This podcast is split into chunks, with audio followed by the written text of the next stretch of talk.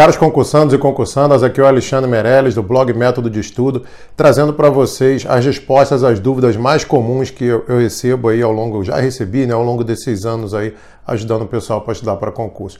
A pergunta de hoje é uma pergunta muito comum que o pessoal me faz, é o seguinte: Alex, quando que eu preciso fazer uma prova para pegar tempo de prova? Será que eu vou fazer o concurso tal para pegar experiência, para ver se eu consigo, se eu estou bem, se eu estou mal? Será que compensa eu viajar até aquele lugar? Eu não vou estudar algumas disciplinas porque não me interessam para o meu concurso objetivo lá, né? Mas eu quero ir para pegar experiência. Será que eu faço? Será que eu não faço? O que, que você acha?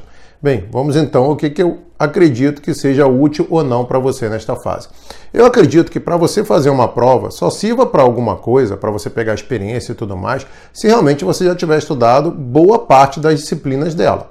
Porque tem gente que fala assim, não, mas não é importante pegar tempo de prova, pô, ver se dá tempo de resolver todas aquelas questões no tempo, marcar gabarito e tal. Claro, isso é muito importante. Mas como que você vai pegar, saber se você está num bom tempo de prova ou não, se, por exemplo, tua prova tem 80 questões, mas você só estudou 60 e vai chutar 20 direto, porque é uma disciplina que você nunca viu, nem verá na vida. Então não está pegando tempo de prova nenhum. É bobagem. Isso aí, quanto ao tempo de prova, é bobagem. Para pegar tempo de prova, realmente, para ver se você consegue resolver uma prova dentro do tempo ali estipulado, sob aquela pressão na sala de aula tudo mais, você tem que pelo menos fazer todas as questões. Né? Ou, ou, se não fizer, porque você não sabe, não por ser uma matéria que você nunca estudou. Outra coisa, quando você vai fazer uma prova, por mais que você chegue para sua família, para sua tia, para sua avó e fale, ó, oh, pô, tô indo só para experiência, não tá valendo nada não, é só para ver e tal. Sempre vai ter aquela galera que vai falar, pô, você tá estudando há tanto tempo e ainda vai fazer prova por experiência? Ah, mas eu vou rezar por você, porque vai que você passa. Fulano, seu tio, uma vez estudou para não sei o que e acabou passando, mesmo sem ter estudado. Tem sempre aquelas histórias. Então, é mais um concurso que você vai fazer e que no futuro o pessoal vai falar na tua orelha. Vai falar, pô, né, você já fez um, dois, três, não passou ainda. Ó, fulano não passou. Então, essas são coisas que te aborrecem te trazem frustração, e por mais que você chegue e fale assim, não, mas eu não tinha estudado, ah, por que, você não estudou? Você está fazendo o que em casa então? Você está estudando aí há tanto tempo e foi lá para fazer turismo, entendeu? Então, assim, cuidado.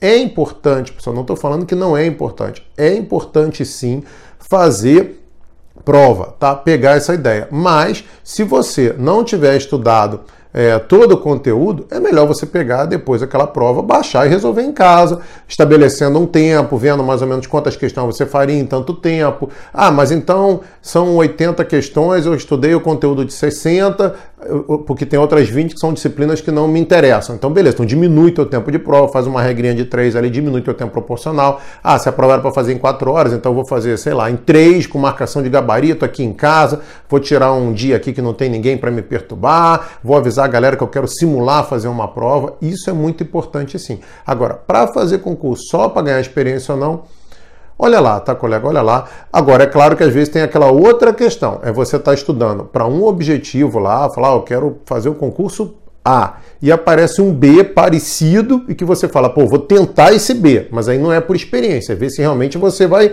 buscar aprovação no B. Aí é outra história, isso é um post para o futuro, tá? O que a gente conversou aqui hoje é você fazer uma prova que você sabe que você não vai passar ou não te interessa nem passar também, porque tem um monte de coisa ali que não te interessa. Beleza, isso foi o que a gente tratou hoje.